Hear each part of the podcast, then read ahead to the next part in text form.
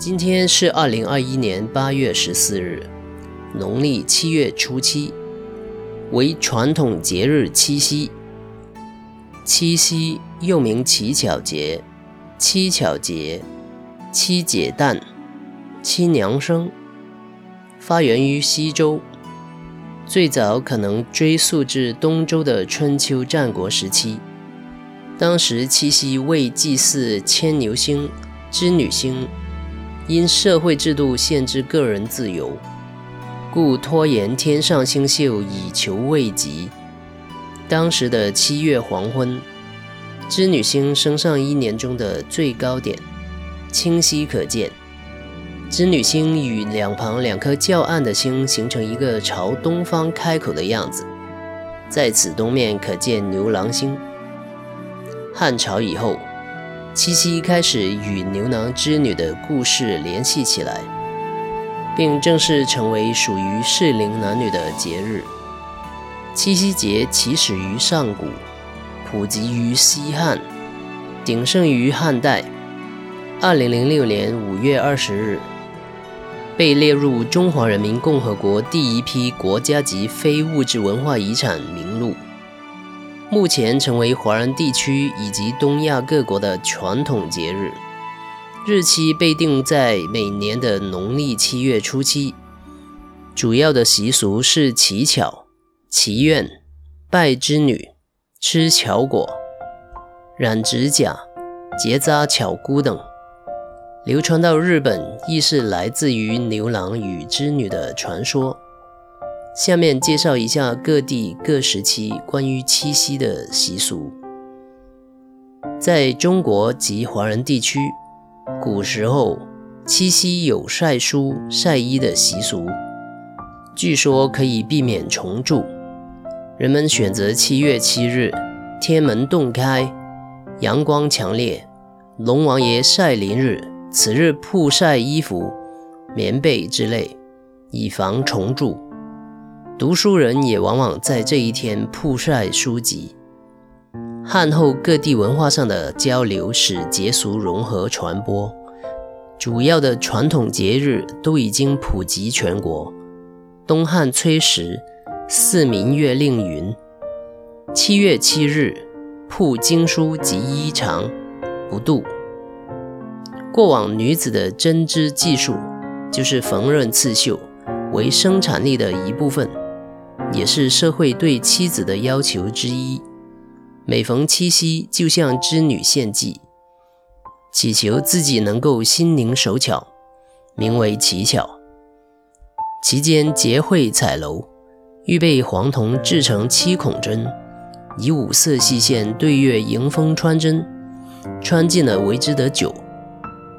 渐渐，七夕成为女儿节，而古人正月及八月、九月都可以乞巧。宋朝以后才有七夕乞巧。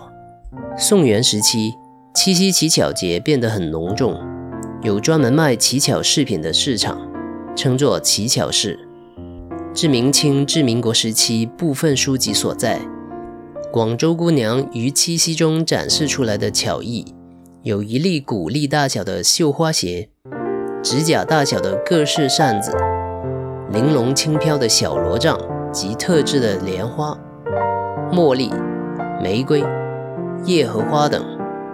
花盆只有洒杯大小，盆内描有两朵花，一真一假，令人难以区别。到了初七晚，继续如昨晚一样祀神，称为拜牛郎。一般由男童主祭，不少地区年轻女子喜欢在七夕时用树的叶浆兑水洗头发。这项习俗和七夕圣水的信仰有关。人们认为，七夕这天取泉水，河水就如同取银河水一样，具有洁净的神圣力量。有的地方直接叫它天孙，即织女圣水。因此，女性在这天沐发，也就有了特殊意义，代表用银河里的圣水净发，必可获得织女神的护佑。湖南、江浙一带都有此记载。如湖南湘潭地区攸县志。七月七日，妇女采百叶、桃枝煎汤沐发。而散文名家齐君，浙江籍的记也提到其母与叔婆等女眷在七夕沐发。七夕宜兴有七夕香桥会习俗，所谓香桥是用各种粗长的果头香搭成的长四五米、宽约半米的桥梁，装上栏杆，于栏杆上扎上五色线制成的花装饰。入夜，人们祭祀双星，祈求福祥，然后将香桥焚化，象征着双星已走过香桥。欢喜的相会，这香桥是由传说中的鹊桥传说演化而来的。浙江农村流行用脸盆接露水的习俗，传说七夕节时的露水是牛郎织女相会时的眼泪，抹在眼上和手上，可使人眼明手快。江苏一带的乞巧活动有净水适应，取净水一碗，于阳光下曝晒。露天过夜，即捡细草棒浮于水中，视其影来定验巧拙。许多青年女子采用小针看水底针影来应验制鱼的。其他地区亦有汉族采用这种方式来应验巧拙制鱼。染指甲是流传在中国西南一带的七夕习俗。粤西部分乡村有在七月七日做河拜神的习俗。根据传统习俗，人们先拜庙里的老爷，也就是菩萨，再拜土地公。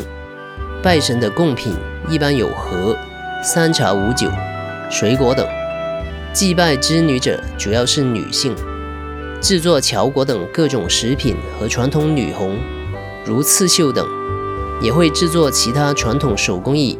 如中国结、剪纸等，同时也作为祭拜织女的祭品。